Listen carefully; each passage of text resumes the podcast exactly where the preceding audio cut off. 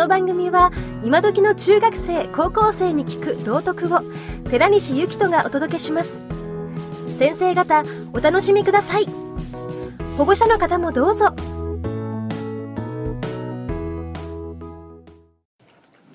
中間考査が終わって成績が返ってきてでちょうど1週間ぐらい経ったの？まあ成績良かったなっていう人もいるし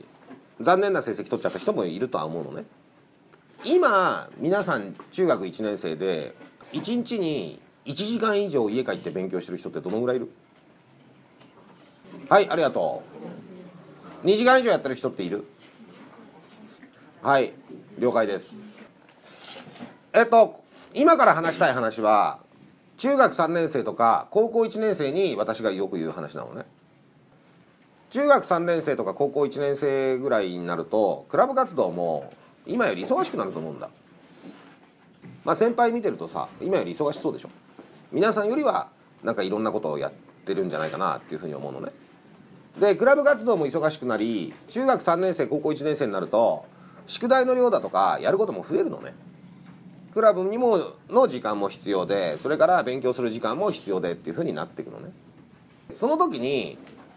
人によっては勉強するのが大変だからクラブ活動を休む日増やしますみたいなことを言われる人も結構いるのね。たまにいるのね。でこれ考え方なんだけど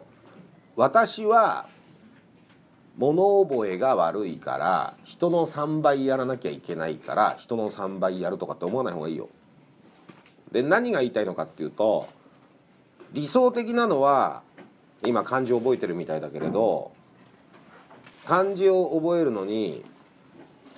何秒で覚えられるかってゲームのようにやった方がいいと思いますよ。で言いたいことは人の何倍も時間をかければ私はできるっていうふうに思うとだんだんその中学3年生ぐらいになって慌ただしい中で物事していくのが辛くなってくるのね。だから今聞いたところによると、まあ、平均1時間ぐらい家で勉強してるまあ多い人は2時間近くいるのかもしれないけれどまあ平均するとまあ1時間ぐらいなんじゃないかなと思うんですね。でクラブ活動も忙しくなって人によっては遠いところから来てると家帰ると結構夜遅かったりすると思うんで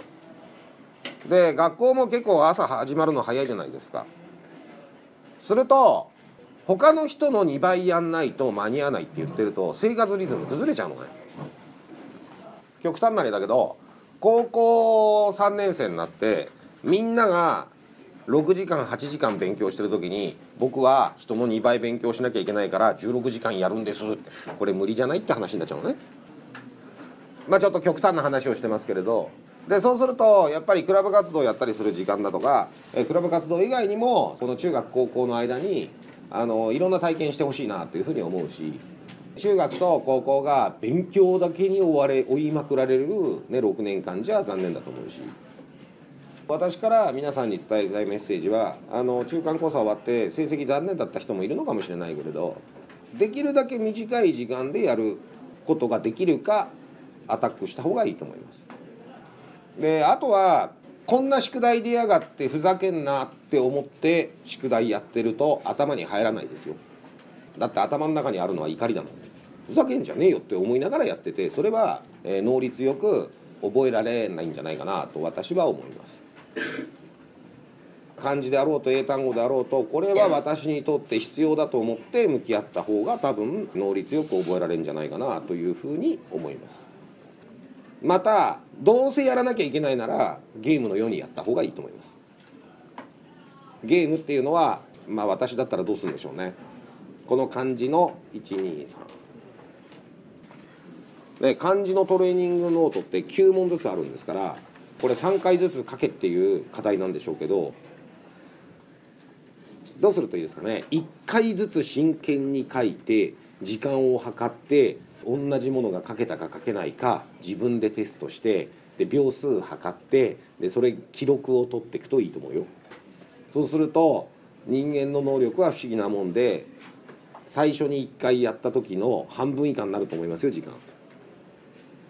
あるいは漢字のテス漢字のこれ何回書けば覚えるって自分で決めて集中して1回書くのか2回書くのか分かんないけどでその後閉じてすぐ